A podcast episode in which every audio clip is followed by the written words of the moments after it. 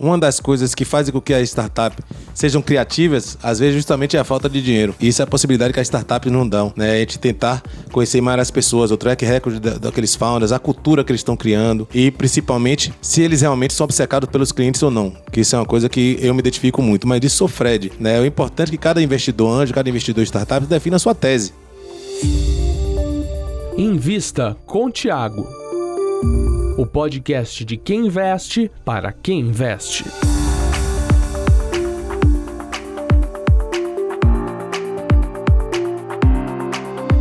Salve, salve! Começando mais uma edição do Invista com Thiago, podcast de quem investe para quem investe. Meu nome é Lucas Goldstein, mas a estrela deste podcast é o fundador do Grupo Suno, o Thiago Reis. Olá, Thiago! Estrela, Lucas. É raro ser chamado assim, mas vamos lá. Prazer enorme estar aqui com você com, e com os nossos convidados. E hoje tem aqui um convidado que, além de ser um excelente profissional, se tornou um amigo aí ao longo dos últimos anos.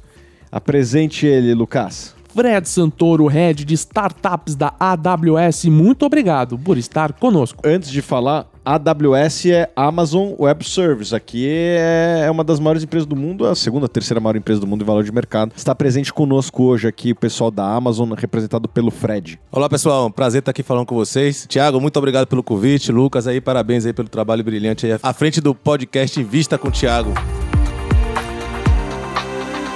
Conta um pouquinho o que é a AWS, né? Assim, as pessoas quando pensam em Amazon, naturalmente pensam naquela loja virtual, né? O cara acessa pelo aplicativo e tal, compra, chega em casa rápido. Mas a Amazon é muito mais do que isso e pouca gente sabe disso. A AWS, que é a divisão que você é um dos principais executivos no, no na América Latina, é quem paga a conta, né? Na verdade, o negócio de e-commerce também é extremamente valioso e lucrativo há muitos anos. E, inclusive, a AWS nasceu internamente, né? A Amazon Web Services nasceu justamente porque a gente desenvolveu uma expertise na manutenção e gestão de data centers é, por causa da, da operação né, é, é, em grande escala do próprio site de e-commerce. E a gente percebeu que a gente poderia servir outra, outra categoria de clientes, que são empresas e desenvolvedores. Né? E a partir daí, é, a gente percebeu que essa extra capacidade que eles tinham de justamente gerir infraestrutura poderia ser aproveitada muito bem por outros clientes. Então foi aí que a gente lançou a nuvem, né? o conceito da nuvem, que se tornou a AWS né? internamente, que justamente é, é, é a entrega através da internet, né, de serviços que vão desde infraestrutura, de, de hospedagem, de computação, até, por exemplo, inteligência artificial, machine learning, internet das coisas, é, mobilidade, com segurança e principalmente voltado para que os clientes foquem mais na sua operação do dia a dia, no atendimento dos seus clientes. São mais de 200 serviços que eles não precisam desenvolver e sim utilizar através da AWS uhum. para justamente focar mais na sua própria operação. Inclusive aqui na Suno nós somos clientes. Né? Se você usa Suno, não cai porque tem AWS. E Status Invest também, hein? O Status Invest, tô vendo aqui, ó. Status Invest é uma máquina, viu, Fred? Você vai, vai cair o servidor lá, o Jeff Bezos vai ficar bravo com você, porque o Status Invest não, não para de bater recorde de acesso lá. Isso pra gente é um orgulho muito grande, né? Saber que vocês estão aí com toda a estabilidade possível. Na verdade, assim, a gente fica muito feliz com o sucesso dos nossos clientes. É, essa faz parte da nossa cultura, então, na verdade, assim, quanto mais o Suno e os Status crescerem, melhor pra, para a Amazon, né? Então, pra gente é um motivo de muito orgulho estar apoiando o crescimento de vocês. A meta do pessoal do Estados Invest é derrubar o AWS lá, causar uma pane mundial. Será que a gente vai conseguir? Eu acho muito difícil. Algumas das maiores empresas do mundo, como por exemplo a Netflix, né, utilizam os nossos servidores e, assim, pessoas de todos os continentes estão assistindo os conteúdos né, brilhantes da Netflix diariamente, todos os dias. Né? Enfim, o que eu posso dizer é que seria uma surpresa muito grande, mas eu torço muito pelo seu sucesso, meu amigo. Tomara, tomara. Acho que vai ser difícil aqui, porque a gente sabe que é um juggernaut mesmo, é uma empresa muito grande.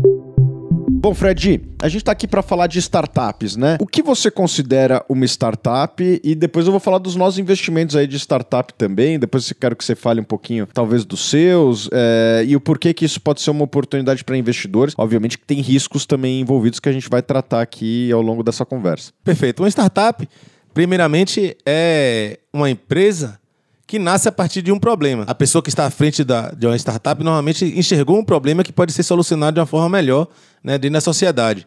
Então, fundamentalmente, é uma empresa que é criada justamente para resolver o problema de uma forma mais eficiente, mais viável, mais acessível, mais rápida e de uma forma que venha a causar um impacto na sociedade. Normalmente é uma empresa que tem uma, uma escalabilidade muito grande, né? Porque realmente assim, são problemas que, para a startup ter sucesso, tem que ser um problema grande, né? Para justificar a sua própria existência. Então, é, fundamentalmente, são feitas por resolvedores de problemas. Eu considero muito mais aquelas que têm é, é, uma origem mais digital, mas obviamente alguns outros tipos de, de indústria podem ser consideradas startups também. Eu queria saber um pouco antes disso a sua história. Como começou sua trajetória no ramo digital? É, essa minha história é bem comprida, viu? Que já não sou mais um menino que já fui, mas a verdade é que no final dos anos 90 eu abri um provedor de internet. Eu tinha 17 anos, a internet estava começando, era um pouquinho antes da bolha, e naquela época eu achei que seria legal vender acesso à internet. E eu errei completamente. Ali foi a primeira vez que eu tive uma falha numa, numa empresa minha. Mas realmente foi um aprendizado muito legal, né? Na época, os custos eram muito altos, tinha poucos clientes e realmente não conseguiu parar de pé o negócio. É, já tem mais de 20 anos aí que eu estou no digital. Eu tive a sorte também de ter alguns sucessos legais, como por exemplo o ZigPay, foi uma empresa que eu, que eu fundei, né, que eu cofundei, é de pagamento mobile, de balada, bares aí, que até hoje está indo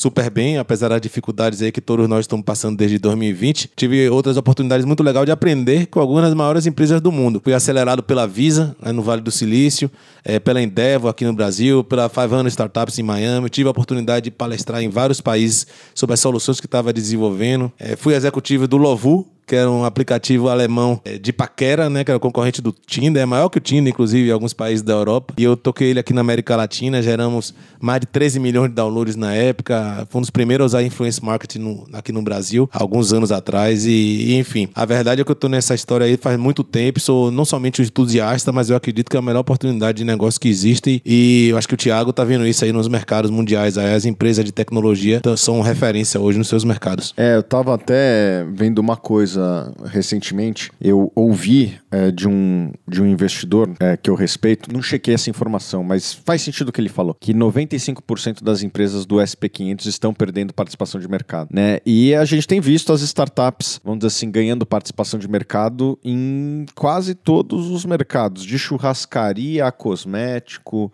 meio de pagamento a investimentos, né? Dá para pensar em tudo.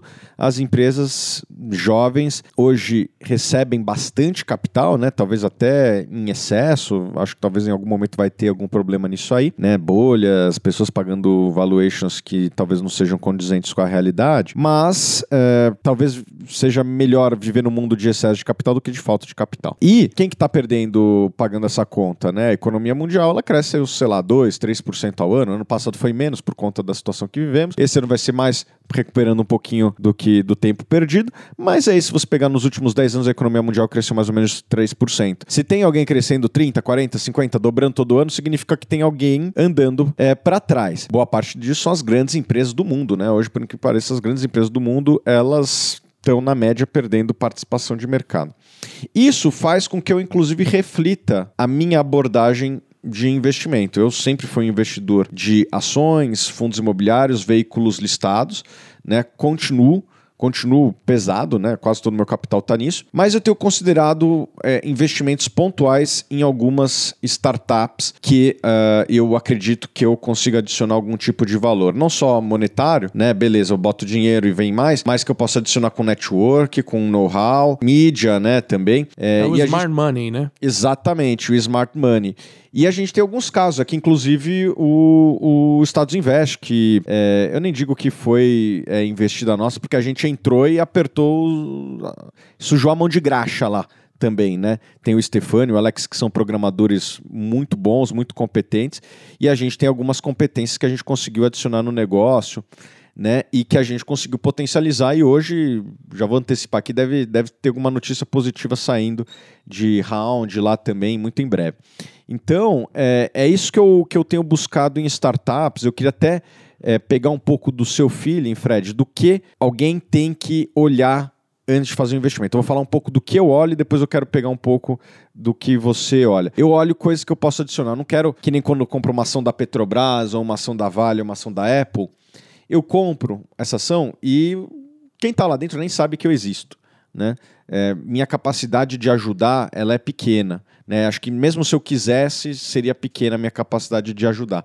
Agora, essas empresas mais jovens, elas, elas carecem de vários recursos, né? não só recurso financeiro, mas às vezes o cara não tem as conexões, às vezes a pessoa não tem é, algum know-how que você tem aqui na empresa, né? A Suno é uma empresa que hoje é uma empresa que está crescendo bastante, a gente desenvolveu alguns know-hows e, e de mídia. Então, a gente só entra, eu só entro em negócios que eu veja alguma capacidade de adicionar. Quando eu vou analisar um ativo listado na bolsa, eu esqueço isso. Né? Na hora que eu estou comprando Petrobras, Itaúsa, Taesa, sei lá qual. Vai nos múltiplos. Ah, eu analiso a qualidade do management, o potencial do negócio, os múltiplos, e assim, não entra na conta qualquer sinergia. Porque eu acho que também é pequena, né? Boa parte dessas empresas são empresas, vamos dizer assim, maduras, empresas que já estão no estágio, às vezes em segmentos que sequer eu tenho know-how para adicionar ou, ou, ou, qualquer outra coisa.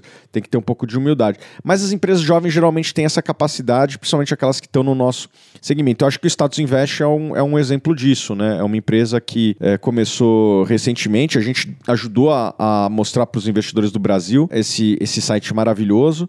É, a gente ajudou é, na construção do site para que ele tivesse mais fluxo e também com network, né? Assim, é, deu alguns desafios com a B3 lá de integração, etc.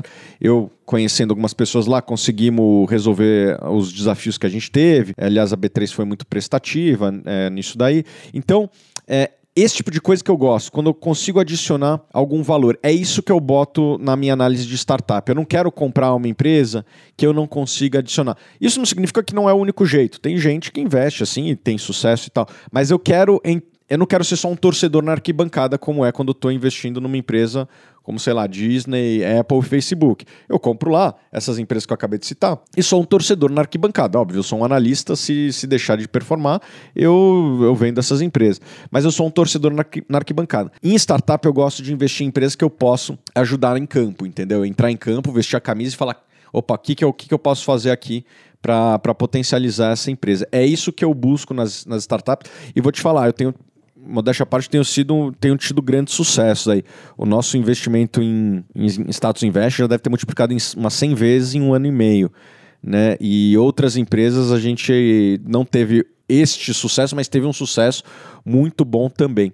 Então, é isso que eu tenho buscado. Empresas que eu consiga adicionar não só dinheiro, mas adicionar network, conhecimento ou, ou mídia. Mas eu queria um pouco saber o que você busca quando você vai investir numa startup? Legal, Thiago. Primeiro, em relação ao que você comentou de valuation e, e, às vezes startups estão recebendo dinheiro demais. Isso é um problema enorme, inclusive, para startups, porque uma das coisas que fazem com que as startups sejam criativas, às vezes, justamente é a falta de dinheiro. Então, isso é uma das coisas a, a considerar justamente a capacidade de criatividade dos founders. Então, para mim, é, não somente como fornecedor, mas também como mentor e eventualmente como investidor também, a coisa mais importante é justamente avaliar as pessoas. E isso é a possibilidade que as startups não dão, né? A gente tentar conhecer mais as pessoas, o track record daqueles founders, a cultura que eles estão criando e principalmente se eles realmente são obcecados pelos clientes ou não. Que isso é uma coisa que eu me identifico muito, mas isso sou Fred, né? O importante é que cada investidor anjo, cada investidor startup defina a sua tese, né? Nem todo mundo tem a capacidade de somar e ser um smart money como você tem, né? E eu acho que sua tese faz total sentido. E às vezes simplesmente é, é, o, o, investidor anjo não tem tanto capital financeiro é, o suficiente para realmente assim, não somente é, é, ter acesso ao founder, né? Porque hoje tem várias plataformas aí de, de crowd invest, né? Que facilita que é, é um, um anjo invista bem menos né, sem ter acesso direto ao, fan, ao founder, né? Então ele vai mais porque, é, como você falou, quer ser um torcedor na, na, arquibancada, né? Um tomador de risco, é um cara que acredita no longo prazo, até porque o retorno da startup é, em média, se der certo, vai de 5 a 10 anos, sabendo que tem uma possibilidade de não dar certo muito grande. É, então, assim, é, primeiramente, eu gosto muito de avaliar justamente o tamanho do mercado, né? O track record dos, do, dos founders e principalmente se o problema que ele quer enfrentar é realmente relevante. O, o mais legal de investir em startups também é aprender, né? Não somente buscar o retorno financeiro. Então, isso vai de acordo acordo com o perfil de cada um. É muito legal justamente poder apoiar né, é, é, o crescimento delas né, através da AWS, fazer com que elas sejam mais focadas em seus próprios clientes. E no seu caso, de ser o Smart Money, eu recomendo a todos os, os, os, os empreendedores, né, os founders, justamente buscarem não somente mentores, mas mentores que tenham skin in the game. Obviamente que a oportunidade fica mais escassa de acordo com o estágio de maturidade da startup. Né? Às vezes já passou por Series A, Series B, é, já estão falando com fundos de investimento que às vezes não não permite mais a entrada de um smart money. Ou então o valuation já não é mais interessante de acordo com sua tese, tá? Mas é, é eu acho que, principalmente aqui vendo o que você tem feito, você está entrando num momento muito bom, que permite que tenha um, uma, uma, um, um aumento do valuation muito rápido né, e muito expressivo. Que você vê quanto maior o estágio, né, é, reduz o risco e, consequentemente, pode reduzir o retorno. Né? O que, que é Series A, Series B que você falou? Eu sei, mas talvez quem está do outro lado não, não saiba. É basicamente né, é o estágio de investimento da startup. Né? Começa ali com o anjo, né, que é, inclusive, teu termo né, é, é comum e popular, que é o FFF, né? Family Friends and Fools, né? Eu prefiro chamar de fans, né? De fãs da história, né? Que quer realmente apoiar né? Por isso que eu falei, às vezes é um entusiasta que quer ver uma tecnologia sendo testada, né? É, mas é a partir daí tem o, o, o seed e o pre-seed, né? Que é justamente de acordo com o momento operacional da startup, obviamente tem valuation menor. E a partir do Series A é mais ou menos de acordo com o valor do valuation da empresa, do aporte do valuation. Nos Estados Unidos, são um mercado mais maduro, os valores são diferentes. Mas eu diria que Series A em torno de 10 milhões de dólares, Series B né, de 20 a 40, 50 milhões de dólares, aí de acordo com, com o mercado, né? E aí, conforme for, pode chegar até uma série G, né, como o Nubank, por exemplo, aí é, lançou há pouco, o Loft também, que é o maior é, é, investimento já realizado numa startup brasileira também no ano passado, né, superior a 400 milhões de dólares, não de valuation, né, de aporte. Então é, é isso aí, pessoal, é de acordo com, justamente com, com a quantidade de grana que entra. Né? Em que ponto uma startup chega a buscar os serviços da AWS? Normalmente cada vez mais cedo. Né? A gente tem casos como, por exemplo, no Baker, que eu acabei de, de mencionar, que ela é, foi nossa parceira desde quando tinha sete pessoas né? E, e, ganhou um voucher do AWS Activate, que é nosso programa de apoio a startups, que dava alguns poucos é, é, milhares de dólares aí para ajudá-los a testar né, as soluções da, da, da AWS. Então, temos. É, Isso foi quando? Eu não estava na empresa ainda, uhum. mas eu creio que foi em 2013. Eu não posso te uhum. afirmar, eu creio. Tem alguns anos já. Né? Mas o que eu quero dizer com isso é que chegaram muito cedo. Né? Então a gente tem empresa de todos os tamanhos, desde startups minúsculas de um founder solo ainda, tá? que gastam ali poucos dólares por mês, a super organizações governamentais, públicas e privadas, maiores, alguns bancos, né, é, é, enfim, governos é, de todo o mundo. E é importante mencionar que eles têm acesso aos mesmos serviços que são prestados através dos mesmos hardware, tá? de qualquer tipo de tamanho de empresa tem acesso, ou indústria, né, tem acesso à mesma qualidade de serviço. E é, é também é, é legal justamente porque ele só paga pelo que utiliza. Então, ao contrário que antes você tinha que fazer um investimento é, relevante né, em data centers, em hardware, né, que também custa muito para manter. Né? Inclusive, Tiago, o, o, existe esse estudo né, que no final dos anos 90, para lançar uma startup no Vale do Silício, custava 5 milhões de dólares. Depois do advento da, da cloud, baixou para 50 mil dólares lançar uma startup. A Suno começou, não gastou 30 mil reais já estava gerando caixa, cara. Você acredita? Com certeza. Vocês são um fenômeno fora da curva, né? Por isso que eu sou seu fã. Não, não, imagina. Mas assim, eu, eu acho que foi, foi importante você ter tocado nesse assunto, porque eu acho que na história da humanidade nunca foi tão fácil empreender. Isso não significa que é fácil empreender, mas comparado com o passado, eu acho que nunca foi tão fácil, né? As histórias que você via do passado, né? Poxa, o cara economizou cinco anos trabalhando lá para juntar um dinheiro para comprar uma máquina de costura e daí costurou, costurou, daí virou o império da costura lá do, sei lá, da tecelagem. Tipo, as histórias eram assim lá, lá atrás. O capital era escasso e o maquinário era, era, era, era muito caro para você começar qualquer business, começar uma loja, começar qualquer coisa. Cara, Hoje, você quer subir uma loja, você vai no Mercado Livre, você vai num, numa VTEX da vida e tal. Cara, você sobe em 24 horas, tá cada vez mais fácil na experiência de você começar a vender online.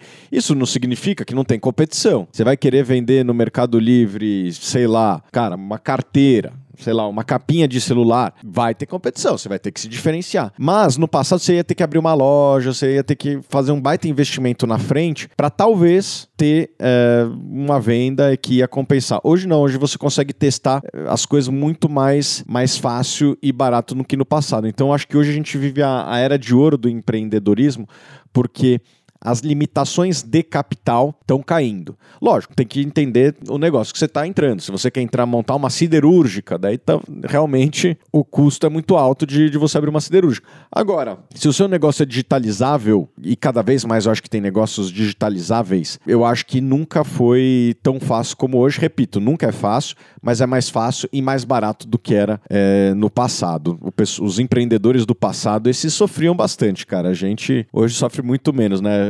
Aquela geração que hoje, mais ou menos que nem o pessoal não usa mais metiolate, né? É isso, não arde, né? A gente era da geração que ardia. Eu acho que os antepassados nossos do empreendedorismo era isso, cara. Você tinha que ralar, você tinha que sofrer, você tinha que economizar. Hoje você consegue, às vezes, uns fundos, meu, em cima de planilha de Excel já tô investindo na sua empresa. Meu loucura que tá tendo no mundo hoje. É, não sei por quanto tempo isso vai durar, mas o, o tempo e o custo para você abrir uma empresa hoje, acho que tem caído para todo mundo. Parte por conta da Amazon, né? Assim, lógico, não é a única empresa. Aqui na Suno, né? Você vê. A gente não deve ter, cara, uns 500 mil reais de, de imobilizado. É, é pouco que a gente tem de imobilizado para uma empresa do nosso tamanho. Servidor, terceiros com vocês, o nosso aluguel é na WeWork aqui. A gente não tem quase nada de ativo físico. O que a gente tem são ativos intangíveis aqui que garantem a nossa sobrevivência e crescimento. Eu acho que cada vez mais a gente está indo para essa economia dos ativos intangíveis. Tem até um livro disso, deve estar tá aí na, na estante em algum lugar, chama Capitalism Without Capital. Eu gosto desse título porque eu acho que a gente está caminhando meio que para isso. Um capitalismo cuja barreira não é o capital, é as ideias, é a execução, é a visão. Com certeza. É, inclusive, achei muito legal você mencionar dois clientes nossos super importantes, que é o Mercado Livre e a Vetex,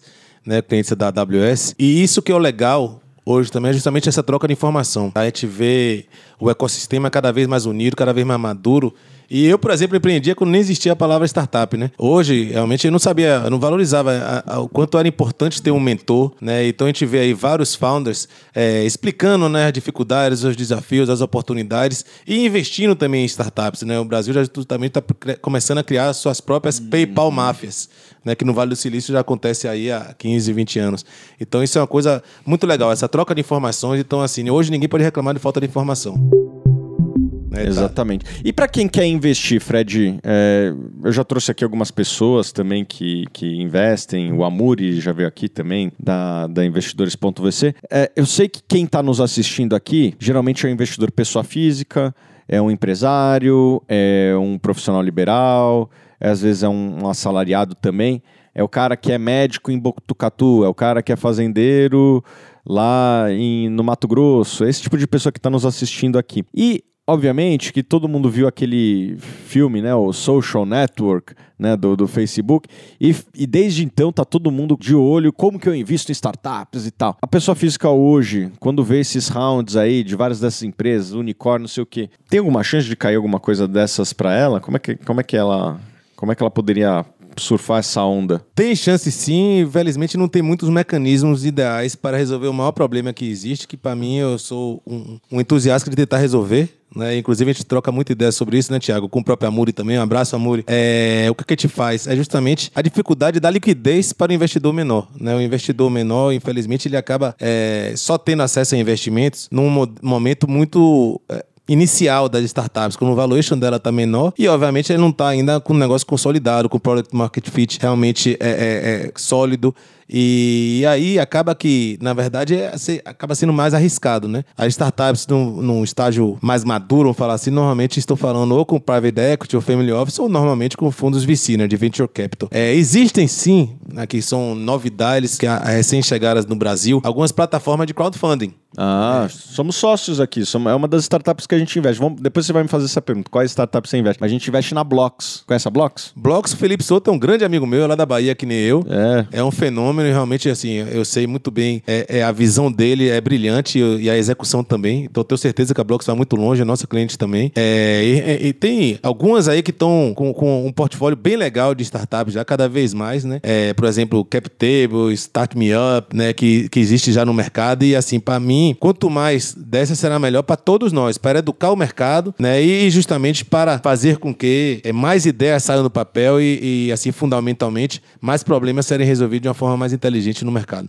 Ah, eu sou a favor de todas as reformas é, políticas é, que incentivem e facilitem o crédito ou o investimento na parte societária. Né? Quanto mais você cria fluidez para o crédito e para o investimento societário, mais as ideias saem do papel, mais, mais as coisas começam a girar. Né? Todas as reformas aí de crédito. É, e reforma às vezes não passa pelo Congresso, né? Às vezes passa por CVM, como foi o caso de, de crowdfunding, né? Foi uma regulação da CVM, que eu acho que é uma regulação moderna e muito aderente ao que já existe de melhor lá fora.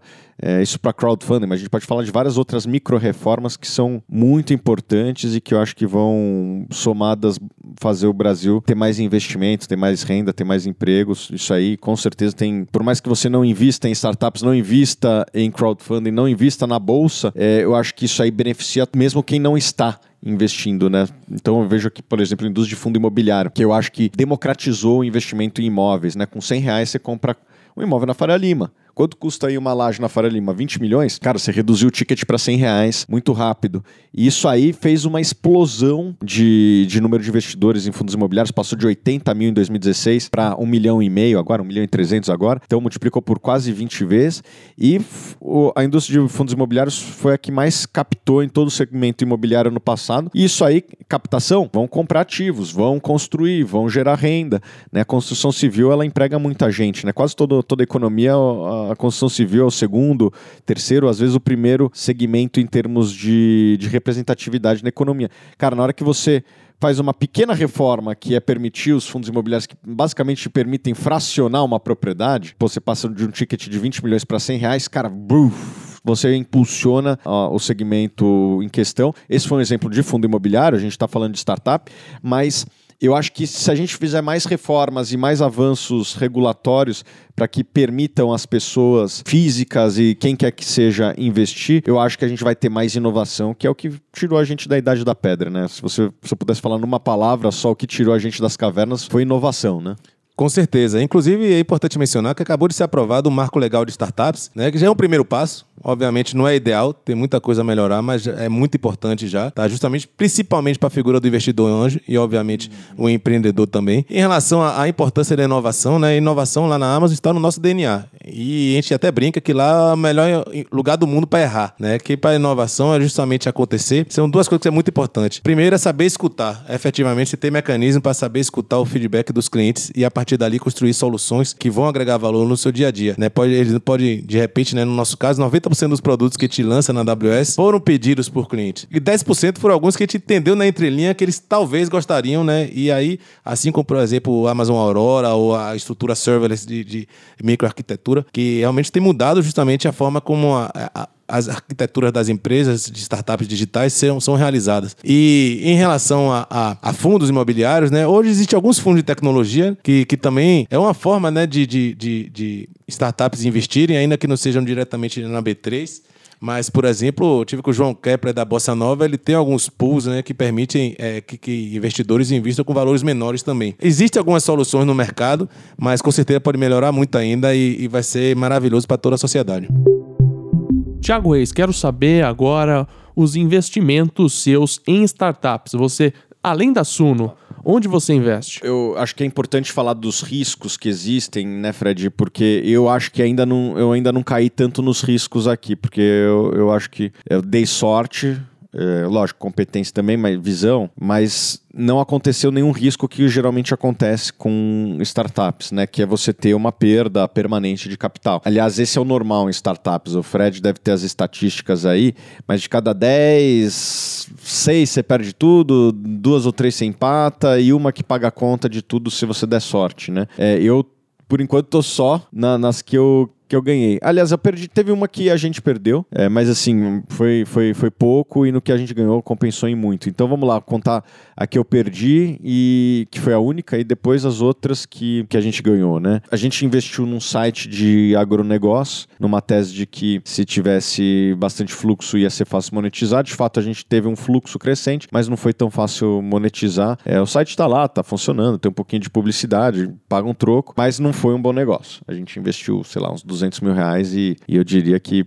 eu já nem conto com esse dinheiro de volta. Assim, se alguém quiser comprar algum dia um site de agronegócio com fluxo, me liga que a gente negocia, mas esse dinheiro já, já right-offei na minha mente aqui. Esse foi, esse foi a nossa perda. E daí teve negócios muito bons. Vamos falar dos negócios bons, né? Eu acho que o, a QIFI é uma empresa que a gente investiu é, eu com certeza tenho convicção aqui de que ela vale mais do que o momento que a gente investiu. Não teve nenhum round subsequente então fica difícil de, de fazer qualquer avaliação. Qual Mas é a dor que o KiwiFi resolve? O, o KiwiFi, ele, ele acho que ele facilita muito para o infoprodutor subir os seus conteúdos e monetizar. Eu acho que a dor que ele resolve é principalmente na experiência do usuário, que a dele é muito competitiva e tem, tem clientes muito satisfeitos. Vendedor de curso, vendedor de infoproduto como e-books. Eu acredito muito nessa tese também de educação online e também da passion economy, né? Pessoas que são apaixonadas por alguma coisa, abandonam suas profissões e vão focar naquilo, né? Putz, o cara, ele adora pescar, ele adora surfar, vira professor de surf, abandona o emprego que ele tinha lá de, sei lá, de técnico de enfermagem e vai dar aula de, de surf online e com a escala consegue ter vendas que consegue uma renda bem melhor que antes. Essa é uma coisa que eu, que eu incentivo muito, que é a passion economy, que está crescendo muito, né? As pessoas é, focando sua profissão naquilo que elas são apaixonadas, né? A internet permitiu isso, cara. E tem, tem assim, pessoa que monetiza sua paixão por tudo. Eu já vi de tudo, Fred. Já vi cara apaixonado por surf, por pesca, por maquiagem, por churrasco. Tipo, os caras conseguem monetizar e ganham mais do que ganhavam numa profissão. Vai ser. Boa parte das pessoas não vão ter, porra, não vão ser o Jeff Bezos, não vou ser a pessoa mais rica do mundo, mas vão ter um lifestyle business, um business naquilo que elas gostam e vão ter uma renda muito acima da média do que talvez tivessem é, com um emprego tradicional. É isso que a gente visualizou lá. Eu acho que é bom, principalmente para o, o, o, infoprodutor e a experiência boa também para o usuário, que é o que importa, né? O cara precisa ter um, um, um, cliente feliz ali do lado. É, a gente ainda não tem um valuation em seguida, mas eu acho que pelo que a gente ouve, que já multiplicaram por cinco vezes em pouco tempo. Teve uma outra empresa que a gente investiu através de um fundo, chamada The Score, né? Um fundo que foi só para investir nessa tese, lá de fora. Também multiplicou por umas 6, 7 vezes em pouco tempo. Não nem considero um investimento nosso, porque meu, porque eu investi através de um fundo, né? Não foi, foi o único fundo que eu apliquei, para falar a verdade. Não aplico muito em fundo, mas essa oportunidade parecia fazer sentido. Acho que o melhor case de todos. Ah, teve a Link, né? A Link, acho que eu ganhei uns 80% aí em seis meses, algo assim. Que não sei se é considerado uma startup, mas é uma empresa privada. Né? A Link Faculdade aqui em São Paulo que está revolucionando o um ensino aí para empreendedores. Tem o Além da Facu, que está indo ok, acho que não, não tá tendo uma explosão, mas também não, não tá fazendo feio. Esse é um investimento que a gente praticamente não investiu, não teve dinheiro, teve mais tempo e mais dedicação do que qualquer outra coisa. E teve a, a queridinha aqui, que é o Status Invest, esse sim, multiplicou por 100 vezes. Então, eu acho que o meu melhor case multiplicou por 100, o pior case perdi ali o, o capital investido, é, e foi o único que eu perdi, né? Então, acho que aqui a gente está muito feliz com os nossos investimentos e eu e eu quero escalar esse negócio, assim, eu tenho, tenho convicção de que a gente consegue escalar e, e talvez montar um fundo de venture capital, é, mas eu quero em cima dessa tese, assim, coisas que eu consiga adicionar alguma coisa. Eu não quero investir só por investir investidor passivo. Eu quero coisas que nós aqui da Suno, ou eu, ou nós da Suno, né, nós temos aqui muita gente que pode contribuir, possam adicionar algum valor na, na empresa investida, que foi o que a gente conseguiu até hoje. Né? Eu acho que o Estados investe aí esse sucesso todo, e eu falo que vai multiplicar por 100 vezes, porque já tem um firme de um fundo aqui, a gente está só é, envolvido em algumas é, questões societárias, que é rapidinho de resolver, mas é, é, um pouco burocrático. A gente vai ter uma notícia aí que, que deve avaliar a, o Estados investe num, num valuation muito, muito alto aí, de quantos dígitos? Nove dígitos, cara. Então, em pouco tempo, né, uma empresa aí de um ano e meio valer nove dígitos, né? Nove dígitos aí é 100 milhões para cima. Eu acho que, que é algo muito interessante e a gente estava lá dentro de campo, né, ajudando, dando muito feedback de produto. Obviamente que quem ajudou muito foram os clientes. Você falou que inovação é você ouvir o feedback de cliente. Eu acho que no Estados Invest uma cultura que a gente tem lá, é, digo a gente, mas principalmente os programadores, é de ouvir muito quem está lá. Né? A gente ouve muito sugestão das pessoas e está sempre melhorando. Não, não teve um grande dia, né? Teve sempre um pouquinho, um pouquinho ajustando aqui, ali e tal. E cara, o negócio está ficando cada vez mais redondinho, recorde atrás de recorde, né? Essa semana batemos o recorde diário. É, a gente está gravando no meio de uma semana de Corpus Christi que teve feriado no meio, então imagino que não vai ser um recorde da semana, porque quando o mercado está fechado, o pessoal acessa menos lá. Mas eu acho que semana que vem vai ser uma semana recorde e nessa semana tivemos o recorde diário. É, é um uma empresa que está crescendo muito em acesso, começou a vender agora, né? Então, a gente teve uma margem lá melhor que da Apple nesse mês, primeiro mês aqui que a gente começou a vender, melhor que B3, viu? Acho que das empresas listadas são só a Taesa que tem margem melhor que eu. Acho que nem, nem a Taesa teve margem melhor que, que o Estados Invest, porque a gente tem uma estrutura de custo muito baixa, uma, uma receita de SaaS ali. A gente tem três pessoas trabalhando, então puf, a margem é gigantesca, não, gas- não gastamos com publicidade. Então o negócio está indo super bem e eu tenho certeza aí que, que esse investimento vai me motivar a fazer outros. E a gente está lá no, no, no- na Amazon, o Status Invest está lá na Amazon. Daqui a pouco vai. vai você já deve estar vendo lá alguns números. Já, deve, já viu algum número lá do Status Invest? Essa é informação confidencial, né? Ah, mas eu tô, eu tô liberando, cliente eu tô liberando. mas eu tô liberando aqui, Com pode falar. certeza é, é um fenômeno que a gente tem orgulho muito grande de estar apoiando. Invertendo a ordem do balcão, se eu sou um empreendedor, quais são os pontos que eu tenho que ter no meu projeto para atrair um investidor? Primeiramente é definir se realmente você precisa de investidor, porque esse é, é o dinheiro mais caro que existe. Né? O, o cara, o empreendedor de startup, ele precisa focar em atrair clientes. Né? Então, para mim, esse é o primeiro passo. Né? E a partir do momento que realmente ele vê que, que tem um product market fit, está pronto para escalar, né? tá vindo com atração legal, tá subindo aí pelo menos dois dígitos todo mês, uma receita aí que, que com um produto que os clientes estão tão, é, é, é, organicamente divulgando e atraindo mais clientes, né? tá criando uma comunidade em torno daquela empresa e que ele vê que realmente é o momento de, de captar investimento para crescer mais rápido, né? É, ele tem que pensar, primeiramente, que tipo de investidor ele quer do, do lado, né? Que do mesmo jeito que o investidor busca o empreendedor, né? Busca startups, a startup também tem que definir qual o tipo de, de investidor que ele quer do, do lado dele, né? Às vezes pode ser via crowdfunding, porque os pequenos investidores anjos vão ajudar a, a- a vender mais, né? Ou às vezes é um investidor super estratégico, né? Uma enterprise, uma corporate que pode trazer muito é, conhecimento, know-how, mas também é, abrir portas é, de outros clientes, né? Então, depende muito do, do business model. Mas, assim, fundamentalmente, né, na construção do pitch, né, que te fala, que é justamente se apresentar a sua empresa, sua startup, sua oportunidade é, de investimento, existem é, é, alguns itens básicos que precisa ter, que tem muitos é, modelos aí, exemplos no- na, na internet, mas principalmente o problema que você quer combater, né? A solução, tamanho do mercado, quem é que já está no mercado e fazendo o quê, né? E como você se diferencia, o produto que você está pensando em construir, né? O modelo de negócio, se é B2B, se é B2C, se é B2B2C, se é B2G, né? Às vezes para o governo, né? É, e também, obviamente, tem que mostrar quem é você, quem é o time que você conseguiu atrair, né? Normalmente seu co-founder é seu primeiro é, cliente, né? Então você tem que ter a, é, a capacidade de atrair talento e reter talento também. E fundamentalmente também você tem que ter- mostrar se o negócio para em pé, né? Se mostrar os financials, né? Unit Economics, né? Para ver se, se, no mínimo, seu, seu LTV é maior que seu CAC, né? De uma forma geral. O que, que é LTV, o que, que é CAC? Lifetime Value, né? Que é justamente quanto você vai ganhar por cliente, né? Durante a valor presente, né? Tem isso. E CAC é o custo de aquisição de cliente. Só para botar todo mundo na Exatamente. mesma página. Perfeito, exatamente, Thiago. E justamente na hora de atrair um, um- um- um investidor, você tem que ter isso não somente muito claro na sua cabeça, mas também saber comunicar isso bem. Para mim, um dos itens principais é justamente se atrair talento tá? e mostrar a sua capacidade de atrair talento. É isso aí. É, o Fred falou uma coisa importante, meio de passagem, mas não necessariamente ter investidor é, é a solução para o seu negócio. Né? Muita gente fica, putz, eu preciso ter um investidor, senão eu não consigo sair do lugar. É, eu gosto de uma abordagem um pouco diferente. Tem- existem quatro capitais possíveis, né? O capital do investidor, o capital do banco, o capital de fornecedor e o capital de cliente. Eu gosto desses dois, desses dois últimos aqui, capital de fornecedor e de cliente. Dá um exemplo de, de capital de fornecedor. Pô, Fred, tô, tô com uma ideia aqui, cara. Você consegue me dar uns créditos da Amazon Prime?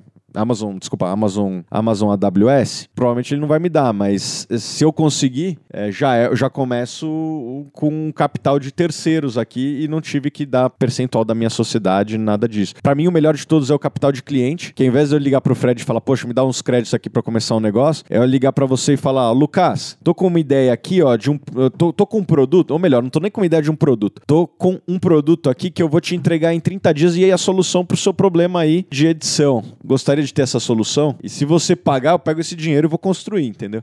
Pode parecer até um pouco golpe Tipo isso, né? construtora. Mas, cara, a Apple, a Apple é isso, construtora é isso. Construtora é isso. É o problema de construtora é que ela também tem muito gasto antes também. Ela tem que comprar terreno, ela tem que comprar material, etc. Mas por incrível que pareça, a Apple começou assim, cara. O Steve Jobs ele bateu de porta em porta de, de lojas de hardware e falou: "Cara, eu tô com um projeto aqui que é animal, não sei o quê". Vendeu, ele era bem vendedor, né? Conseguiu vender para um cara que falou: "Quero 100 unidades". Daí ele falou: "Tudo bem, mas você tem que pagar à vista". E daí o cara pagou à vista e ele não tinha nada, 100 unidades nada. Ele foi lá, pegou esse dinheiro e daí ele montou. Né, a maior empresa do mundo, começou assim com dinheiro de cliente. E depois veio o banco, veio o investidor, depois veio o fornecedor, né? Por incrível que pareça, a, a Apple se financia muito em cima de fornecedor, paga lá a Foxconn em seis meses, nove meses e recebe à vista, né? Você quer comprar um celular lá na loja da Apple em Nova York, você tem que pagar à vista. Então se financia muito. Os financi... As fontes de financiamento vão mudando ao longo do tempo, mas não dá para fugir muito dessas quatro, não. E as pessoas subvalorizam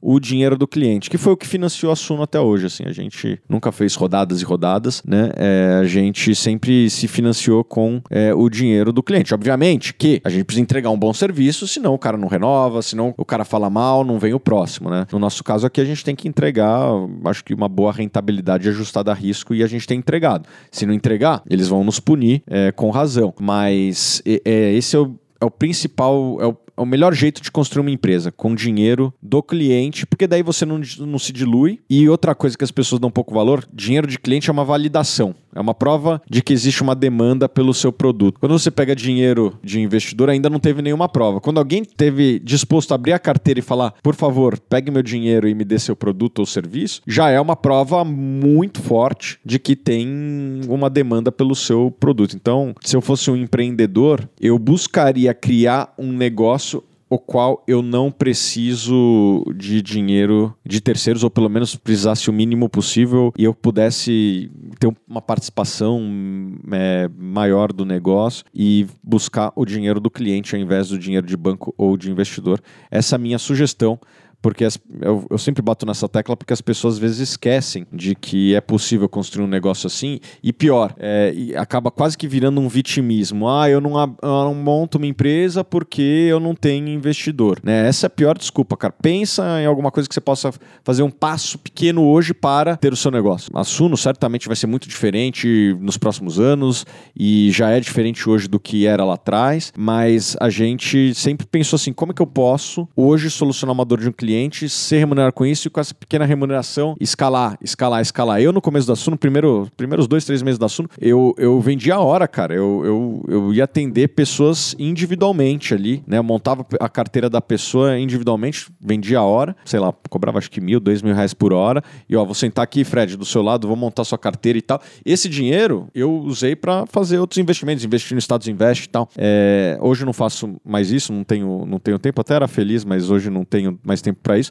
Mas isso é, é, a cabeça que eu, que, eu, que eu buscaria se eu fosse um empreendedor. O que, que eu posso fazer hoje que vai me dar um capital para ir para o próximo, pro próximo nível? Poucas pessoas começam empreendendo assim e num país de capital escasso como o Brasil, talvez esse seja o melhor caminho. Sem dúvida, sem dúvida. É engraçado você ver, você contar essa história aí da Suno, né, de como você começou, né? Existe o termo MVP, né, Minimal Viable Product, né, para justamente testar o produto antes de efetivamente fazer um aporte maior, né, testar, escutar do cliente cliente. E você literalmente aí foi o minimal viable person, né?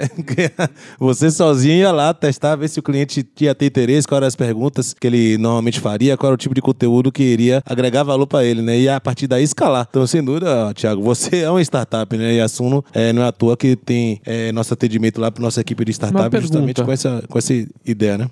Uma pergunta para o Thiago: qual foi o primeiro produto da Suno? Cara, foi o Suno Premium, que está aí até hoje, é o nosso carro-chefe. É, é, uma assinatura que conta com análise de ações, fundos imobiliários, e a gente foi adicionando outras coisas, né? Hoje, no Suno Premium, tem análise de fundos, análise é, macroeconômica, né? Feita pelo, Léo Siqueira. A gente está cada, cada vez mais adicionando coisas no Suno Premium, mas foi o nosso primeiro produto. E esse dinheiro, cara, do primeiro mês, primeiro mês a gente faturou, cara, uns 90 mil reais. Isso foi fevereiro de 2017. Faz quatro anos, quatro anos e pouco. Uns 100 mil reais. Só que a minha estrutura de custo era mínima, era só eu. Era a maior margem da Suno veio no primeiro dia. Depois de lá pra cá a margem só caiu, porque foi botando gente, gente, gente. Mas esse foi o nosso primeiro produto, esse foi o nosso primeiro mês. E, cara, a gente nunca levantou capital, a gente foi sempre é, reinvestindo. Outra coisa né, que eu dou de conselho para os empreendedores, cara, tire o mínimo dinheiro da sua empresa nos primeiros anos, foi o que eu fiz. Né, assim, os... Até hoje nunca pagamos dividendo, a gente sempre pegou os lucros e reinvestiu, etc. E os primeiros dois anos da Suno eu ganhava um salário mínimo, né? E morando aqui em São Paulo, aqui a gente trabalhou aqui, já no primeiro ano, é, nesse lugar que a gente está. Você sabe que o salário mínimo não dura muito nessa região aqui, né? Almoçando ali embaixo todo dia não dura tanto. Então, de certa forma, eu paguei para trabalhar e eu acho que isso aí permitiu que a gente tivesse um fôlego para continuar investindo, investindo, investindo. E vamos continuar investindo enquanto a gente não alcançar a plenitude dos nossos objetivos. Comece o dia com o que realmente importa. Morning Call Suno Research, o boletim diário de quem respira o mercado. De graça no link da descrição.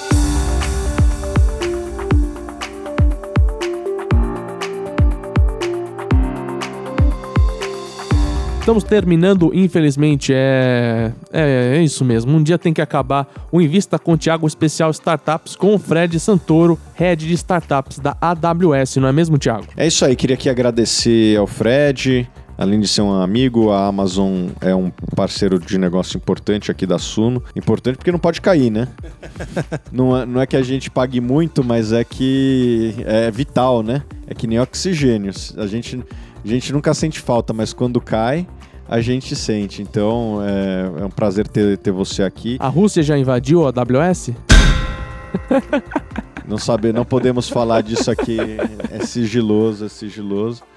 Mas é isso aí, Fred. Queria aqui agradecer a sua presença e passo aqui para você as palavras para fazer a consideração final. Primeiramente, muito obrigado, né? Super convite mesmo, prazer aqui estar tá, tá falando com vocês e realmente assim, um orgulho muito grande estar tá apoiando a Suno, a Status Invest e todos os seus investimentos aí que estão escalando de uma velocidade incrível, com muita agilidade, né? E realmente com estabilidade, né? Que é isso que te faz parte da nossa promessa, né, de, de, justamente de cumprir com o objetivo e com a demanda de seus próprios clientes, né? A gente, a gente trata os negócios de vocês como se fossem nossos, né? A gente tem uma relação de longo prazo, a gente é assim que te chega, faz parte da nossa cultura, faz parte dos nossos princípios de liderança, né? Ser obcecado pelo cliente, pensar a longo prazo. Uma coisa que me dá muito orgulho é justamente que a gente se posiciona muito mais como parceiro de negócio, né, do que simplesmente como um fornecedor de tecnologia. Então a gente tenta ajudar vocês de várias formas, fazendo pontes, por exemplo, entre startups e enterprise, entre startups e mentores, entre startups e, e, e programas de aceleração e obviamente com nossa própria equipe, né, que é uma equipe é, que veio do mundo de startups, seja investidores ou empreendedores, né, equipe do da AWS Startups, especialista em startups, né, a nível mundial, uma equipe global. Então é, o que eu mais busco, por exemplo, quando eu vou contratar alguém para a equipe é alguém que tem empatia pelas startups, né, que realmente quer ver o cliente crescendo, porque isso é que nos dá muito orgulho, é isso que nos faz levantar todos os dias. Então, muito obrigado pelo convite aqui e me coloca à disposição aí a minha e todo o meu time aí para ajudar aí quem tá escutando. Um forte e, abraço. E lembrei aqui, cara, não é só na AWS que a gente é, tem negócio com a Amazon. Tem também nossos livros lá. A Amazon é quem mais vende os meus livros. Guia Suno Dividendo, 101 perguntas. E eu tenho mais, tenho mais livro do que, do Fundos que células no corpo, cara. Temos, temos mais livro. Cara, eu já perdi a conta. Quantos livros você, você escreveu? Eu esqueci, cara. Eu adoro escrever livro. Apesar de que as pessoas cada vez menos leem livro, infelizmente. Mas eu gosto do, dos nossos livros e a Amazon é quem mais vende os nossos livros. Tá lá no, no Kindle também, né? Tá, no, tá no, no Kindle. E é isso, cara. Queria agradecer a sua presença e até o próximo Invista com o Thiago na quarta que vem.